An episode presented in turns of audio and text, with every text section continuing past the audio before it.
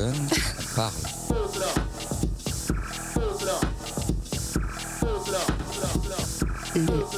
en parlent.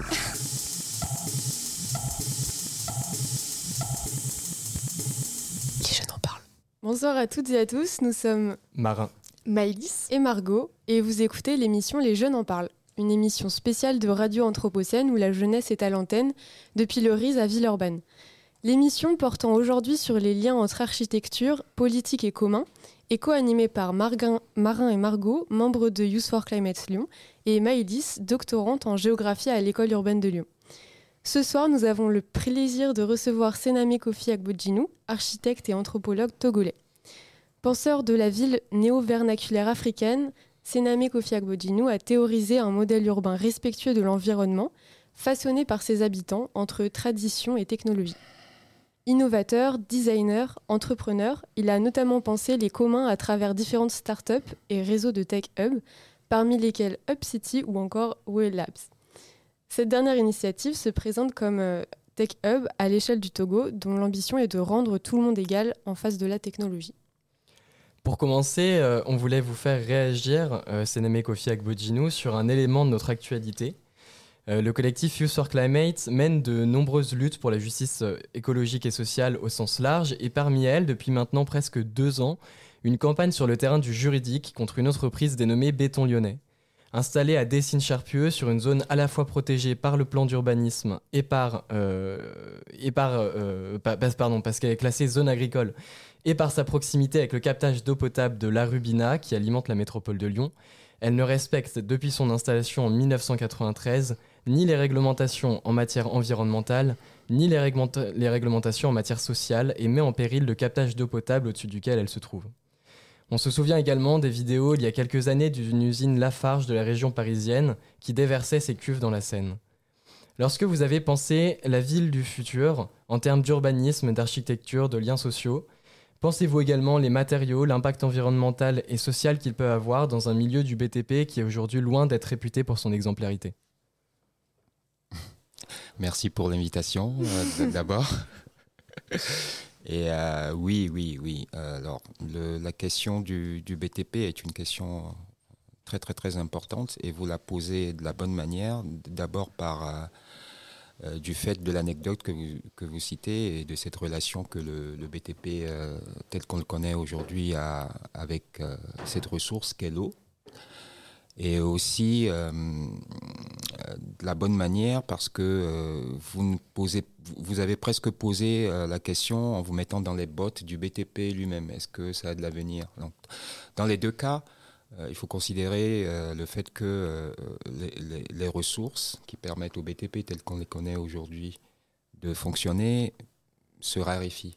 Peut-être Mhm. même qu'on ne pourra plus faire du béton tout simplement demain. Donc le béton n'est pas soutenable, pas seulement du point de vue peut-être hein, euh, de, des problèmes que ça pose directement, mais peut-être même pas soutenable dans le sens où le béton lui-même n'a pas d'avenir et se rend pas compte que lui-même n'a pas d'avenir euh, au regard de, des crises euh, que, qui- qui se proposent globalement à, à, l'habitabilité de cette planète. Euh, et donc oui, c'est un, questionnement qui, moi, euh, euh, me, me- préoccupe et pour lequel nous, on développe tout simplement des, des, des astuces pour pouvoir capter des ressources disponibles localement et dont la mise en œuvre est la moins complexe possible. Donc on mobilise de la simplicité euh, euh, pour faire du, du très contemporain.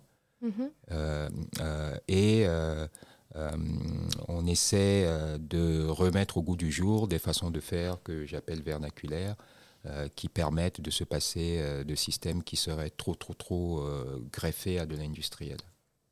Et, et c'est quoi concrètement un savoir vernaculaire? Pour euh, faire pendant au béton, par exemple, ce Ouais. serait euh, toutes les, les- les techniques et tous les savoir-faire qui sont liés à la construction en terre.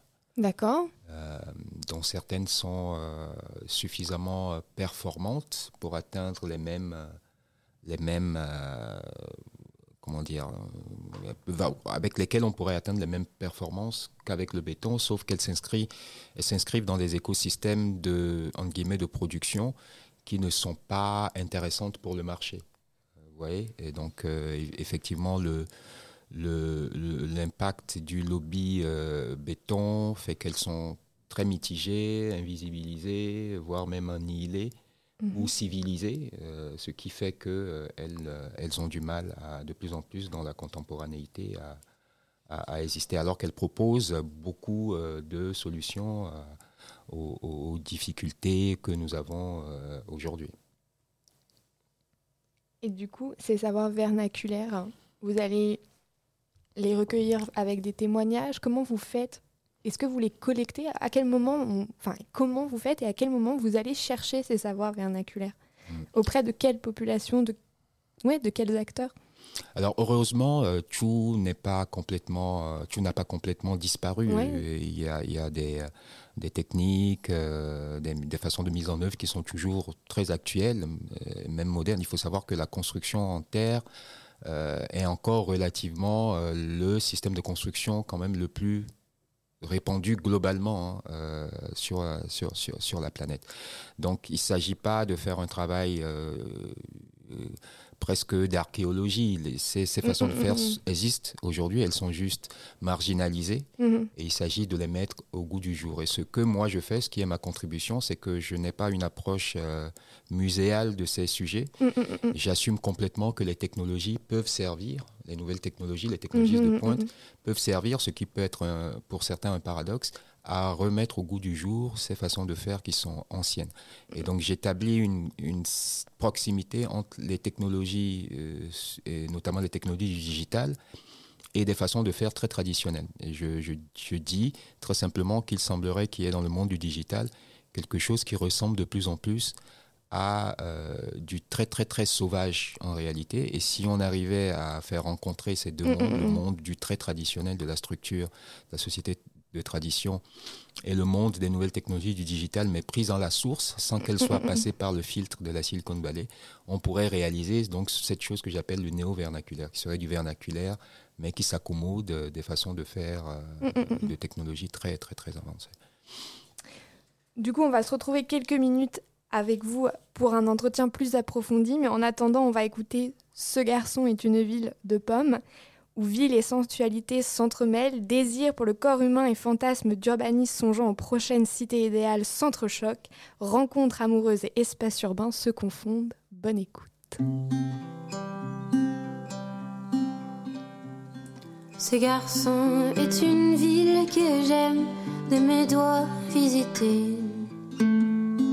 Ce garçon, une ville que j'aime de part en part sillonner un modèle de cité, un modèle de cité. Ce garçon est une ville où j'aime mon cœur laisser flâner. Ce garçon, une ville sereine, capitale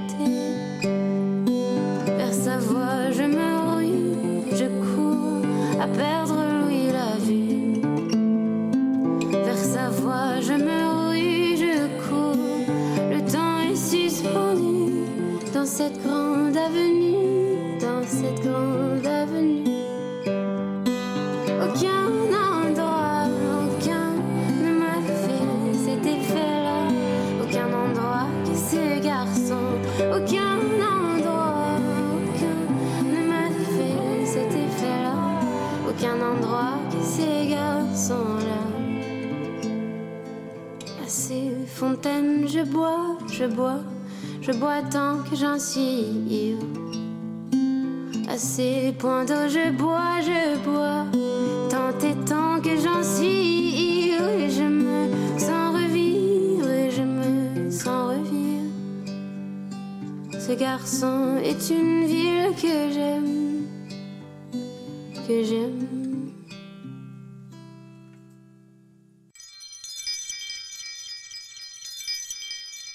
Les jeunes en parlent.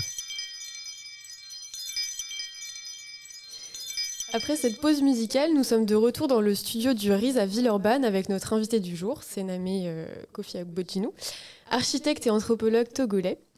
Alors, le mélange de ces deux disciplines est particulièrement intrigant et du coup, on a plein de questions à vous poser par rapport euh, à ces deux domaines. Donc, euh, on va commencer maintenant.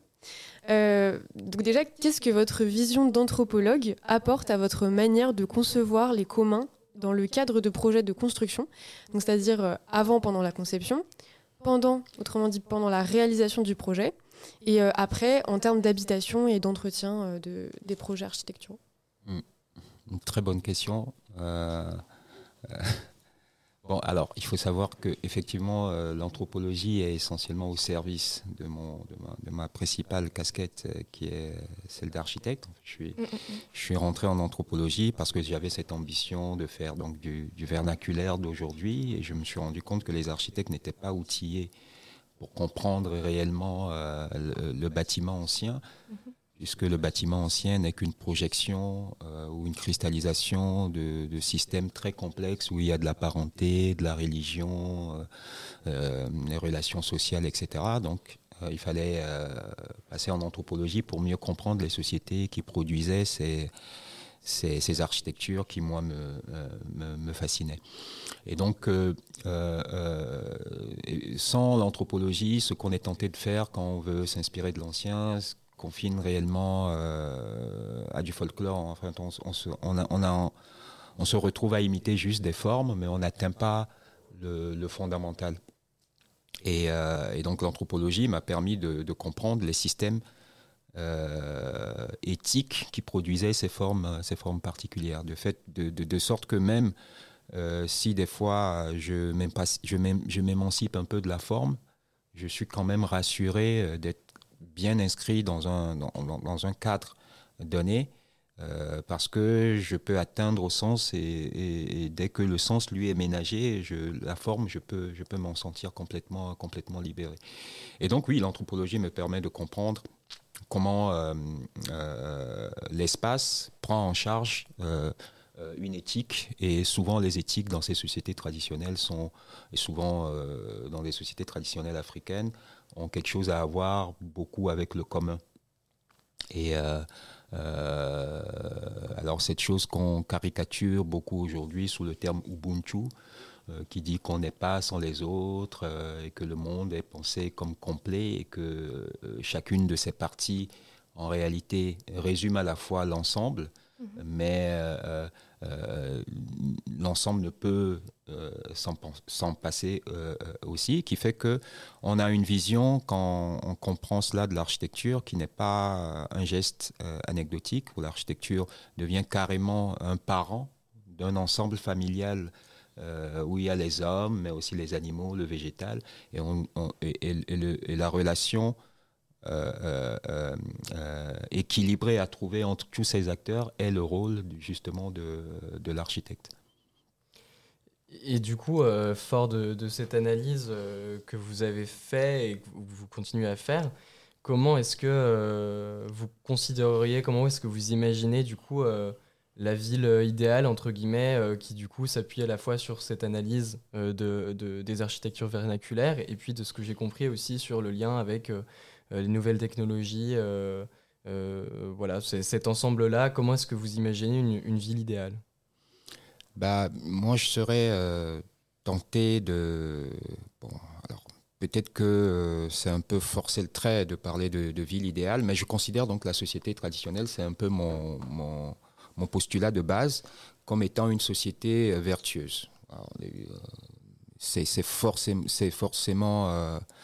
Arbitraire, pas juste, puisqu'il y, a quand même des problèmes, mais je considère la société traditionnelle, la société organique, villageoise, comme une société vertueuse, et, je me dis qu'elle devrait fournir le modèle de la ville.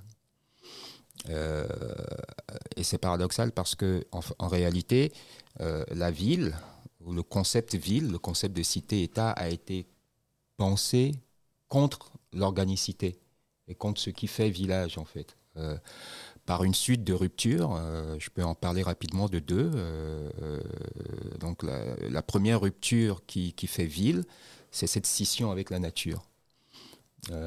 c'est Descartes, ce que certains appellent le naturalisme, où on pose comme euh, fondement de la, de la réalisation de l'humain, euh, cette sorte de, capacité à s'extraire de la nature. Donc, euh, on Descartes disait que l'homme est esclave de la nature, qu'il doit soumettre en réalité. Et, ça, c'est la première rupture avec des façons de concevoir le monde, qui, qui, seraient des façons organicistes du monde, où l'homme et la nature tissent ensemble. une deuxième rupture, est ce qu'on pourrait appeler l'individualisme. Et cette idée que, après s'être coupé de la nature, l'homme n'est pas complètement réalisé tant qu'il maintient, euh, il est, il est, il est euh, inscrit dans des relations de liens euh, qui font tribu, etc., qui sont tous des contraintes. Et que l'homme parfaitement réalisé, c'est aussi l'homme qui s'émancipe du lien. Donc le, le, groupe social est modélisé sur l'exemple de la nature sauvage. Et donc l'homme raffiné, l'homme complètement achevé, c'est un homme qui vit seul euh, et qui, ne dépend pas des autres. Donc ces deux ruptures, que j'appellerais des ruptures disorganiques, la rupture avec la nature, la rupture avec euh, l'idée du groupe comme euh, concept, comment dire, concept éthique, sont profondément une histoire occidentale. C'est l'histoire de la modernité euh, qui, euh, qui, qui s'est cristallisée autour des Lumières pour des raisons euh, qui peuvent paraître tout à fait légitimes vu la situation. Le, en fait, ces deux ruptures étaient libératrices pour mm-hmm. l'individu européen de cette époque-là. Mais il s'est fait que cette chose qui devait juste servir à, à, à libérer l'homme européen est devenue le logiciel global du monde et a fait ville commencer à faire ville partout, donc sur euh, de la rupture avec la nature et euh, le, euh, la production de sociétés de plus en plus atomisées socialement. Donc moi, ma ville idéale serait une ville où on, recréerait du lien avec les hommes et du lien avec la nature. Et comment on pourrait faire de la ville où on n'aurait pas une accumulation d'habitacles. Marx disait les hommes ont recommencé à habiter des grottes en parlant de la ville. Pas, ce n'est plus de l'habitation, c'est de, des habitacles et un entassement d'habitacles. Comment on pourrait faire de la ville aujourd'hui où on assume la multiplicité du, lien, on fait famille, etc., euh, etc. Et comment on fait de la ville qui ouvre ses portes à la nature et qui intègre complètement euh, la nature en son sein? Et du coup, c'est aussi dans cette idée-là, dans cette idée de, de faire quelque chose euh, de faire une ville qui soit plus tournée vers, euh, vers euh, le commun, vers la communauté, vers cette espèce d'idée de famille, que vous imaginez, euh, par exemple, la contribution beaucoup des habitants au processus de fabrication de la ville, que vous essayez de mettre en place des, lieux qui vont permettre aux gens de prendre directement part à la modification de leur ville, et, et, tout simplement à l'imagination des différentes solutions qu'on pourrait trouver aux problèmes que rencontre la cité. Je ne sais pas si vous pouvez nous parler un peu de ça, et puis... Oui, euh, plus vous éloignez les gens des, des systèmes de, production et de conception, plus vous tombez dans, effectivement dans des logiques euh, euh, industrielles, de spécialistes, qui sont des logiques euh, qui, qui, favorisent le marché et donc que le marché euh, euh, promeut, mais qui sont des systèmes dont, le, le risque est de, faire des habitacles ou des, produits pour, pour, parler à toutes les échelles, donc des devices ou des maisons ou des villes dans lesquelles les gens ne se, ne se reconnaissent pas parce que la fonction première de ces devices, à quelque niveau qu'on les considère, est de faire de l'argent Et donc, il faudrait. Euh, euh, et, moi, comme ce que j'essaie d'atteindre, c'est le processus inverse à celui de faire de l'argent, mais qui est celui de faire du lien.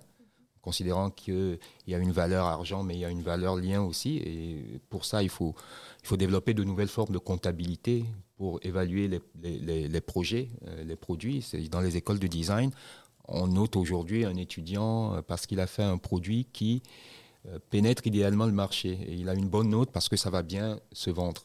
moi, j'aimerais qu'on ait d'autres formes de comptabilité où le produit obtienne une bonne note parce qu'elle va permettre de multiplier des liens et qu'il va y avoir société autour euh, et réconciliation entre l'homme, la nature euh, autour de, du projet.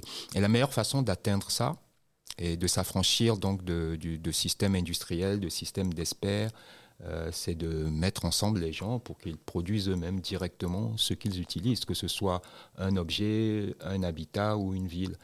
Et, euh, moi, pour l'échelle de la ville, je mobilise ce qu'on appelle aujourd'hui des tiers-lieux et je les propose comme des fabriques de territoire. Je me dis qu'en déployant dans une ville un réseau de lieux ouverts à tous sur le modèle des Fab Labs, des Makerspace, des tiers-lieux, on pourrait recréer les conditions de la production de la ville par les gens qui, euh, qui y vivent. Et concrètement, comment ça se passe, cette participation dans les tiers-lieux Un exemple très concret? Euh, alors, bon, je vais vous prendre un exemple très africain, très traditionnel mhm. pour expliquer ce que je veux faire. C'est qu'en Afrique, en réalité, on parle beaucoup de solidarité, euh, etc. Mais cette solidarité euh, ne vient pas de ce que les Africains seraient plus humains ou plus vertueux que les autres. Cette solidarité est fabriquée très artificiellement grâce à un certain nombre de dispositifs. Un de ces dispositifs, c'est ce qu'on appelle l'enclos d'initiation. L'enclos d'initiation, c'est un lieu où on regroupe tous les jeunes d'un certain âge pour les initier. Donc on, leur transmet la connaissance euh, du village euh, pour, parler caricaturalement, mais on profite aussi de ce moment de reclusion pour créer un lien sur une génération de jeunes et aussi pour identifier le potentiel de chaque jeune de sorte à pouvoir l'orienter dans la vie. Euh, de sorte que au sortir de la, de, ce moment de reclusion, vous avez créé sur une classe d'âge une solidarité qui est mise au service de la production cohérente du village. Les jeunes savent qu'ayant été initiés ensemble, s'il y, avait la guerre, ils se retrouveraient tous comme un même corps, euh, les uns à côté des autres. Si la maison d'un tombe, tous ces co-initiés sont là pour l'aider à construire sa maison, etc. Et on n'a pas de tel dispositif dans la ville. C'est pour ça que euh, les villes sont dédiées euh, ou sont la production de la ville est, euh, plutôt, euh, comment dire, euh, donnée à un tiers.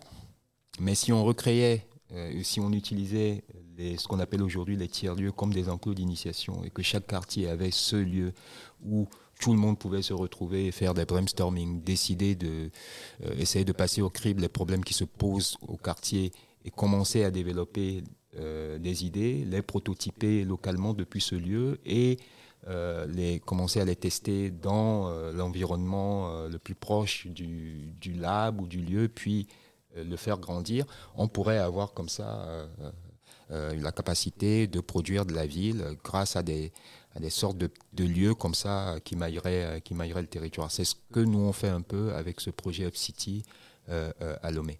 Donc on a des lieux dont la vocation est de développer toutes les technologies qui permettent de rendre Smart un rayon d'un kilomètre autour du lieu. Donc chaque lieu devient le grenier euh, pour un rayon d'un kilomètre, censé nourrir tout le monde.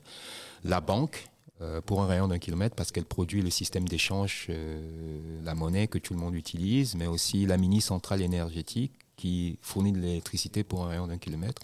Et tout ça avec des technologies ouvertes développées par uniquement des gens qui vivent dans ce rayon d'un kilomètre autour. Et donc, il n'y a aucune technologie propriétaire. Tout est euh, développé et partagé euh, par les gens euh, de la ville eux-mêmes. Donc, c'est un gros pari sur toutes ces technologies open source qui existent aujourd'hui pour dire que si un quartier s'en donnait les moyens, et le moyen pourrait être un espace d'innovation partagé sur le modèle des tiers-lieux, eh bien, le quartier pourrait produire jusqu'aux maisons, aux routes, lui-même. Du coup, euh, on va se retrouver dans, quelques minutes avec notre invité pour la fin de l'émission. Mais en attendant, donc, on vous propose d'écouter un morceau de Maxime Le Forestier et son morceau donc Comme un arbre. Euh, alors que euh, précédemment, Pomme nous chantait le désir en évoquant l'urbain, Maxime Le Forestier, avec cette chanson, invite, comme l'arbre dans la ville, les habitants à s'émanciper des milieux urbains, bétonisés et étouffants. Après l'avoir écouté, on vous demandera votre avis, Sénamé. Bonne écoute. comme un arbre dans la ville. Je suis né dans le béton, coincé entre deux maisons, sans abri, sans domicile. Comme un arbre dans la ville.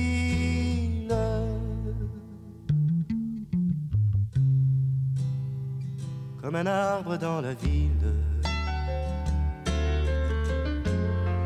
J'ai grandi loin des futaies où mes frères des forêts ont fondé une famille.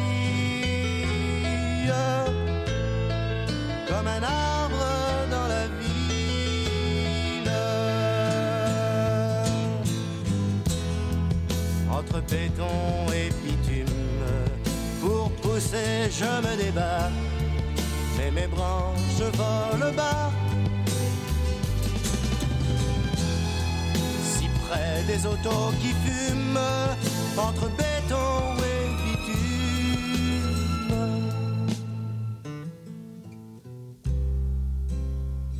Comme un arbre dans la ville. J'ai la fumée des usines pour prison et mes racines, on les recouvre de gris. Comme un arbre dans la ville.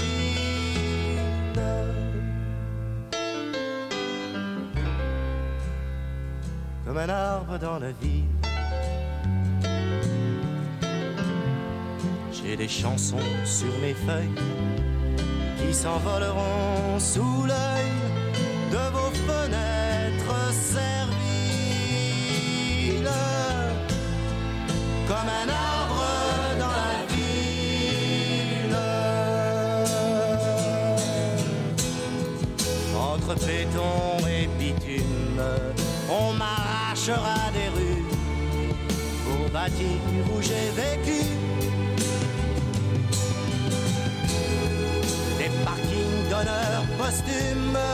entre béton et bitume.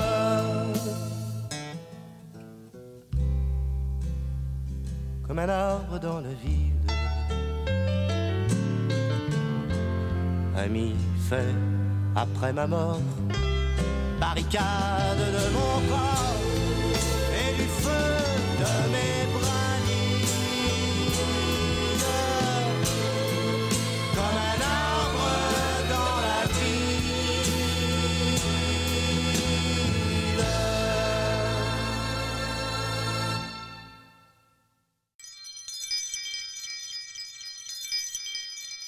Les jeunes en parlent.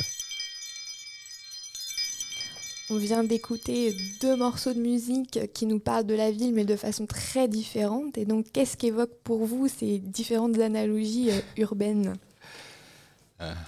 Alors, euh, la deuxième est très triste, je ne vais pas trop en, pas trop en parler.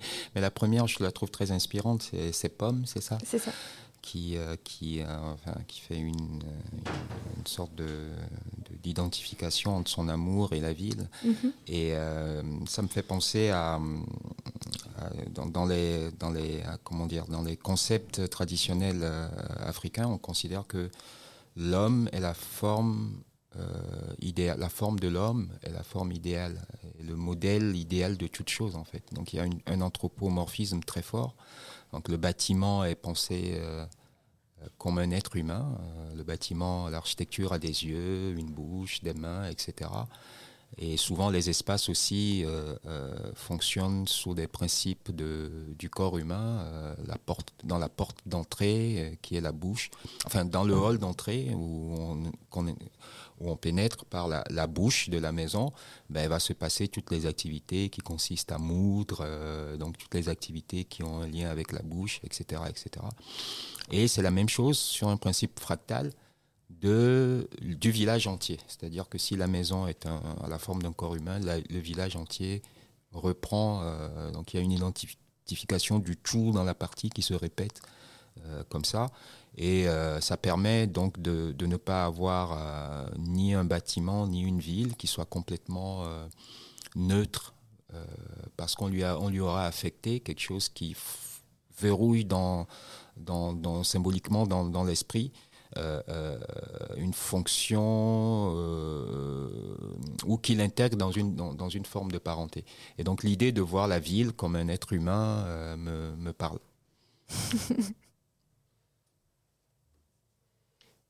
Et, et du coup, euh, du coup, globalement, dans ces- cette idée de voir la ville comme, euh, comme un corps humain, ça veut dire que sur du long terme, un bâtiment pourrait pas forcément, euh, pourrait pas forcément, bah, vous l'avez dit, hein, être affecté à quelque chose d'autre. Est-ce que je trouve qu'il y a, enfin moi, ça m'amène une, une réflexion, c'est qu'aujourd'hui, on fait beaucoup d'espaces euh, qui sont euh, désignés comme étant euh, écologiques, par exemple, dans lesquels on va essayer de faire des espaces qui vont être multiformes, multimodales, qui vont permettre d'être transformés pour en faire un autre espace, pour Mhm. essayer d'éviter justement de construire un bâtiment par lieu, un Mhm. bâtiment par endroit. Est-ce que euh, comment justement on peut essayer de concilier cette- ces, ces deux idées-là, à la fois de- d'éviter de, multiplier les, les- les lieux, les zones euh, qui sont euh, finalement construites, et en même temps euh, de faire des lieux qui aient une vie finalement, qui aient une signification et qui, qui veuillent dire quelque chose euh, en fonction de leur justement de leur fonction. Oui, il faut trouver, il faut trouver un équilibre. Il faut, en fait, la modularité des lieux est aussi une réponse hein, au problème de durabilité. Ça, ça évite d'avoir à détruire pour construire de nouveaux lieux. Ça, évite de multiplier euh, les, euh, les, infrastructures. Euh, Et donc, c'est c'est une solution euh, de bon sens d'avoir des espaces le plus, le plus modulaire possible pour pouvoir accueillir différentes, euh, différentes, différentes fonctions.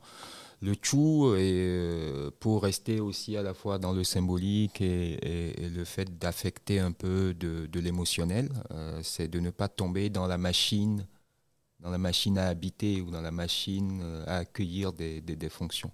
Et donc c'est un équilibre très subtil que les que les architectes vont devoir trouver. Euh, parce qu'on ne peut pas non plus rebasculer complètement dans la configuration de la société de tradition et penser chaque bâtiment comme un parent euh, unique, à ne pas. euh, il, va quand même falloir, pour prendre en charge la démographie, les besoins de, nos modes de vie modernes, aller de plus en plus quand même vers de la fonctionnalité. Et comment faire du très fonctionnel, de l'utilitaire presque, sans euh, complètement évacuer ce qui serait de l'âme de l'objet euh, ou d'un- d'une certaine âme à, affecter à l'objet, c'est tout le challenge que les, concepteurs euh, doivent essayer d'embrasser aujourd'hui. Et alors sur peut-être un, sujet annexe, mais qui pourrait, qui pourrait être lié, on parle beaucoup de votre, euh, votre projet de ville. euh, en tout cas, ça a été le cas. euh, on l'a peut-être parfois présenté comme une critique de la Smart City. Et pourtant, vous, vous montrez qu'il y a besoin, malgré l'utilisation, euh, enfin malgré, en plus de l'utilisation euh, du euh, vernaculaire, de l'inspiration des traditions, la nécessité d'utiliser aussi les technologies aujourd'hui pour, pour créer une ville, une ville durable, juste et plus orientée vers le commun.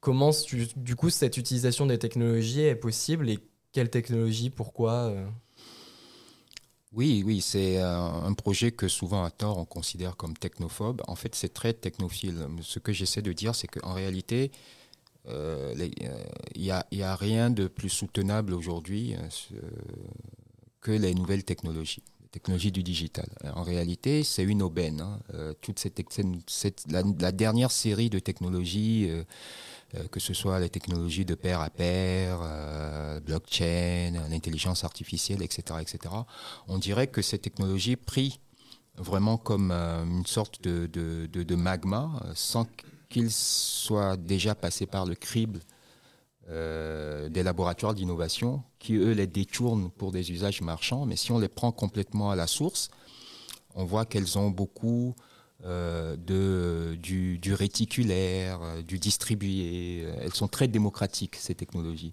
Et elles pourraient permettre, si on les arrache des laboratoires d'innovation complètement verrouillés sur des sur, sur, sur, du mercantile pour les faire passer par d'autres laboratoires d'innovation euh, euh, beaucoup plus sensible au sujet dont on parle aujourd'hui, eh ben on aurait enfin de processus d'innovation d'autres devices que ceux qu'on a aujourd'hui, qui eux intégreraient euh, et prendraient idéalement en charge les enjeux de notre monde d'aujourd'hui. Donc ce n'est pas, en fait, les technologies naissent bonnes, c'est les laboratoires d'innovation de la Silicon Valley qui, les, qui les pervertissent. Et donc, comment mettre en place de nouveaux laboratoires, de nouvelles écoles euh, de nouvelles écoles ou comment intégrer dans les écoles de design d'aujourd'hui de nouveaux curricula où euh, euh, les systèmes d'évaluation ne sont pas ceux fournis par le, monde marchand. C'est ça, c'est ce qu'il faut arriver à, développer. Sinon, les technologies elles-mêmes, jusqu'à l'informatique quantique, on a l'impression que la technologie veut reboucler avec la nature.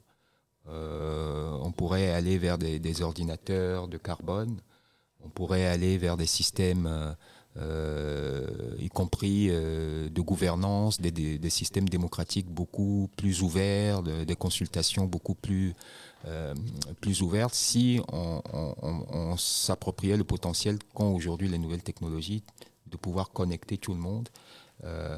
et, de, et, de, créer des sociétés beaucoup plus démocratiques, plus économes en réalité, etc. Est-ce que vous auriez un, un, exemple un peu concret euh, du coup de je sais pas d'une technologie qu'on pourrait utiliser euh, bah, du coup soit au service du coup de, de, de, ce côté démocratique soit de reconnexion avec la nature euh.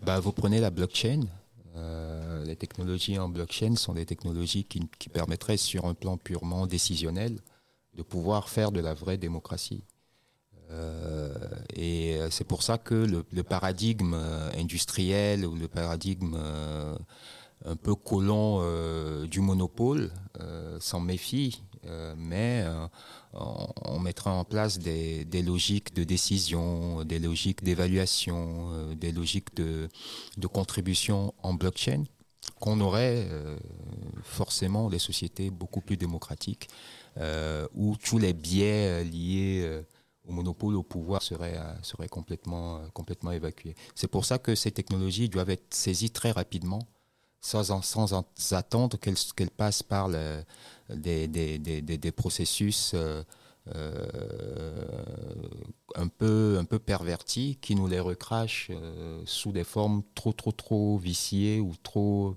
achevées qui les, les, auront évacué tout leur potentiel en réalité euh, de faire plus simple, plus économique, euh, plus démocratique, etc. etc. Et donc c'est, c'est un peu la vocation euh, des, du hacker de, servir, de, de, prendre la, technologie à la source et d'en faire un, produit fini qui, qui, soit, qui soit vertueux. Et donc il faudrait pratiquement valoriser cette éthique hacker et en faire dans certaines conditions des processus tout à fait officiels de, euh, de développement, de production, de société, etc. Euh, Sénamé, on va vous proposer maintenant de ne plus être le seul euh, interviewé de, de, l'émission. L'émission Les Jeunes en parlent. Euh, aujourd'hui, on va interviewer un militant de Fridays for Future. Il s'appelle David. Il vient d'Allemagne. David, est-ce que tu nous entends? Oui. Nickel. Uh, we are going to switch in English now. So, David, you're a militant from um, an activist from uh, Germany. Um, can you explain us why did you decide to uh, join Fridays for Future movements? Uh, was there a particular event or a series of events that led your decision to join Fridays for Future? Yes. Uh, so first of all, thank you for having me. Um, the the last interview I, I listened uh, to from you sounded really great. um, yeah, and um, oh god, how, how did I come to come to, to Fridays for Future? It's it's quite a, a long story um, and an old one. Um, in all my life, I've been like watching the news and seeing, especially the Paris Agreement in 2015, and thinking this would be an event that would bring some kind of progress to the mm climate politics, um, which of course didn't happen. And then in 2019, um, the Fridays for Future movement started. Of course, first only on, on social media. You got some some news floating around there, and then here in my town in Germany, um, there were a couple of um, of students going on the streets and going on on school strikes. Um, and I thought, yeah, okay, let's let's join them, see what happens. Um, and a week later, I, I was in this group organizing the next demonstration. Um, and um, yeah, this is this is a bit how, how I ended up with with Fridays for Future. Okay. Um, is there a special struggle you'd like to tell us about? Like, what is your main activity now that you're an activist since uh, two years, three years almost? Like, what is actually your main struggle? Yeah. So on on the one hand, still um, local politics. So um, trying to influence the politics of of my city and direct it towards um, climate neutral- neutrality because like the big governments can talk and talk and talk but there's so much that can be that can be achieved um, through the cities themselves um, and the other one which is um, quite far away from from local work is on the european level the european union um, which has a bunch of influence throughout the world. And of course, if you can change climate policies of the European Union, you can change the climate policies of 27 of the biggest emitters in the world. Um, so Germany, France, and so on would all need to comply with um, European law. And um, there, yeah, the, this whole EU climate policy is, is currently my, my main um, focus next to local work. Okay, thank you. So just so the people who are listening to this understand, we are a big movement, international and local, and you're part of a Germany's movement. And Marin and I are part of the uh, French movement. Um, David, to end up this uh, interview, can you explain us and tell us a good memory you had with Fridays for Future, something that brings you joy, so of course the the the big strikes um, where they end up all on the news and so on are just amazing to see um, the work of so many great people come together um, and see so many passionate people on the streets. Um, but of course also the the smaller events where you can just meet activists on a friendly basis, um, a bit more away from work, um, and just ex- exchange stories. And there, of course, also meeting activists from from other countries because like it's one thing to speak with people from your own country but then also exchange um, with others and seeing which struggles they have and there um, i mean two weeks ago i was um, in in grenoble met you there um, and this counts definitely as one of the best memories um, just just meeting other activists um, exchanging um, stories, um, and also seeing the similarities um, we have in our fights. Yes. Okay, thank you so much for your uh, testimony. Um, bye bye, David. Thank you for your uh, your answers, and uh, see you maybe in a few weeks in France. Yeah, wonderful. Thank you so much, and uh, have a great evening. Bye. Thank you very much. Bye bye. On va, on va repasser en français euh, maintenant pour euh, essayer euh, du coup de, de passer à un, autre exercice. On a passé à peu près 50 minutes à, vous interviewer, Sonimi Kofi Agbodjino. L'idée maintenant, c'est aussi d'écouter une question qui est posée par un enfant qui a entre, entre 6 et 11, et 11 ans grâce à l'association Les Chouettes Ulules. on va découvrir la question en même temps que vous et puis derrière, l'idée c'est de pouvoir discuter un peu, savoir qui, qu'est-ce qu'on répondrait chacun, chacune autour de cette table euh, à cette question Dans ma classe, on se pose beaucoup de questions. Parfois, on n'a pas la réponse. Je me pose des questions. Vous êtes prêts?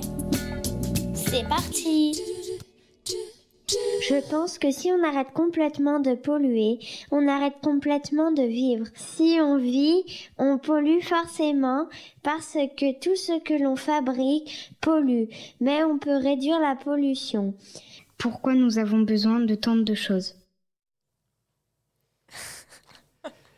bah, c'est une bonne question. Peut-être une réaction, euh, Sename, si vous voulez commencer. Euh, bon, alors, je, je vais peut-être être plus, plus enfant, plus naïf, même que l'enfant qui vient de parler, qui me semble déjà trop, trop, trop, trop, trop trop adulte.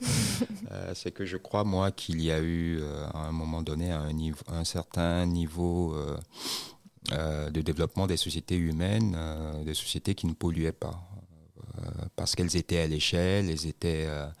elles mobilisaient de, certaines logiques de production qui font que effectivement, tout ce qui était, était généré se retrouvait pris dans un cycle pour, pour être complètement euh, transformé. Euh, les choses ne tombaient pas en guillemets en désuétude. Ils avaient toujours une fonction après la première fonction, troisième, quatrième, cinquième fonction, etc. Et, en vrai, ce qui se, encore une fois, ce qui se propose comme challenge au concept aujourd'hui et à l'intellect humain, c'est comment dans la configuration de sociétés très modernes, de sociétés euh, industrielles, on arrive à recréer euh, euh, ce type de, de mode de fonctionnement où on, a zéro déchet. Euh, et c'est un vrai enjeu. C'est ce qui devrait euh, mobiliser toutes les, les intelligences. Et là-dessus, ouais, je pense qu'on est, on est tous un peu, euh, un, peu d'accord là-dessus, dans le sens où euh, on se rend bien compte qu'aujourd'hui, on vit dans une société où finalement, on n'a pas réellement besoin euh, de certaines choses. Il y a énormément de choses, justement, la question qui était posée, c'est pourquoi on a besoin de tant de choses, mais en fait, il y a beaucoup de choses dont on n'a pas forcément besoin. Et, l'idée du besoin, elle est notamment euh, créée par euh, une culture, par euh, des sensations qu'on peut avoir, en tout cas quelque chose qui est, profondément culturel et qui est, à mon avis, parfaitement lié à un système économique qui est le système économique capitaliste, qui a pour fonction principale de faire augmenter toujours le bénéfice des entreprises, euh, la production pour essayer d'a- d'augmenter euh, une marge et qui finalement mène à ce qu'on ait l'impression qu'on doit toujours grandir, toujours avoir plus, euh, toujours aller plus loin jusqu'à l'infini, alors qu'on se rend bien compte aujourd'hui qu'avec les problèmes de pollution, avec les problèmes sociaux, que finalement il y a des limites à tout ça et que une des solutions qui serait nécessaire, ce serait de pouvoir redistribuer les choses. C'est ce que vous disiez notamment avec la, question du distribuer, c'est de pouvoir aussi, euh, alors autant en termes de démocratie qu'en termes de ressources, redistribuer euh, les biens, euh, les services, les choses pour que finalement tout le monde ait sa part. Alors, moi, je me permets d'introduire une petite question. moi, je travaille sur les pollutions générées par des inondations. Et j'ai lu récemment l'anthropologue Marie Douglas qui nous dit que les pollutions, ce sont des choses qui ne sont pas là où elles devraient être. Et elle introduit du coup une définition qui euh, est une définition qui dépend des cultures. Donc je m'interroge sur la définition même de pollution. Est-ce que la pollution pour les sociétés donc occidentales est la même que pour les pollutions en Afrique, par exemple? Est-ce que c'est les mêmes pollutions, les choses néfastes qu'on définit comme néfastes? Est-ce que ce sont les mêmes choses? Euh, non, non, forcément. euh, Il y a beaucoup de votre pollution que nous, on, on- réutilise. euh, par, euh, par- par- par- par exemple, euh, non, non, non. La réponse est, euh, est non, mais le, le- comment dire, le fait d'évoquer euh, Marie Douglas me permet de, de parler un peu de cosmogonie. Mhm. Euh, puisque Marie Douglas a notamment travaillé sur le pangolin, etc. Et euh, pour dire que, donc en réalité, et tu l'as dit tout à l'heure, en fait, euh, la solution, c'est des sociétés, euh, pour rester vraiment dans, mon concept, c'est des sociétés du lien. Parce que quand vous êtes en groupe, vous dépensez, vous consommez moins, puisque vous vous, passez les choses. Vous n'avez pas besoin chacun d'avoir une perceuse. Si vous êtes 10 et que vous êtes solidaire, ben, une seule perceuse peut servir à 10 personnes. C'est le fait d'avoir des sociétés atomisées qui multiplient le, besoin et tout le système capitaliste dont tu as parlé favorise donc des sociétés atomisées parce qu'on est dans une frénésie de consommation dans ces configurations-là. Il faut aussi de la nature parce que quand, on a la nature sous les yeux, euh, on est moins tenté de l'agresser. Euh, plus la chose est distante, plus le, le mal qu'on lui fait peut être, euh, peut être mitigée, ou la conscience du mal qu'on lui fait peut être mitigée chez, nous-mêmes. Et donc, cette, cette posture qui serait de dire on réintègre du lien et on réintègre de la nature dans le cadre de sociétés actuelles, euh, euh, on peut avoir une modélisation de cela avec les cosmogonies, euh, puisque dans le système traditionnel, ce qui fait justement que les sociétés sont cohérentes, qu'elles ne produisent pas du, déchet ou de la pollution ou du résidu, c'est qu'elles sont fondées sur un grand discours posé comme indépassable, mhm. qui est une sorte de matrice dans lequel on dit que euh, le cosmos est dans chacune des parties du tout, en réalité.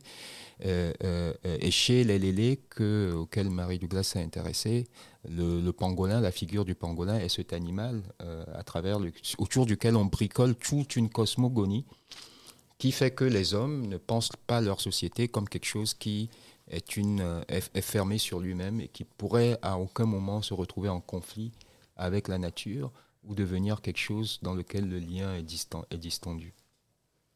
Et peut-être donc que remobiliser de la cosmogonie, de nouvelles cosmogonies pour notre époque euh, peut être une solution. Et donc, est-ce que la pollution, la thématique de la pollution, pourrait faire lien au final? Est-ce que ce serait un enjeu sur lequel on pourrait se retrouver? Euh, oui, oui, oui, complètement. Je pense que si, euh, en fait, notre monde, euh, quand je dis cosmogonie, je parle, je, parle vraiment d'utopie euh, sur lequel qui seraient des contrats signés par le, plus, le, plus large. Et, on a trop de dystopie aujourd'hui. Il faut des utopies.